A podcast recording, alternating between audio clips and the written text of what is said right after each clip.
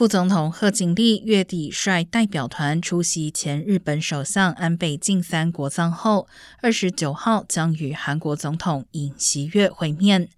舆论关注尹锡悦是否会提出电动车减税优惠、排除韩系车的议题。降低通膨法案提供在北美组装电动车抵税额的优惠，因此在韩国生产的现代、Kia 车款可能因此失去价格竞争力。韩方自法案通过后持续表达关切，主张这项措施违反双方自由贸易协定以及世界贸易组织相关规定，希望取消或暂缓实施。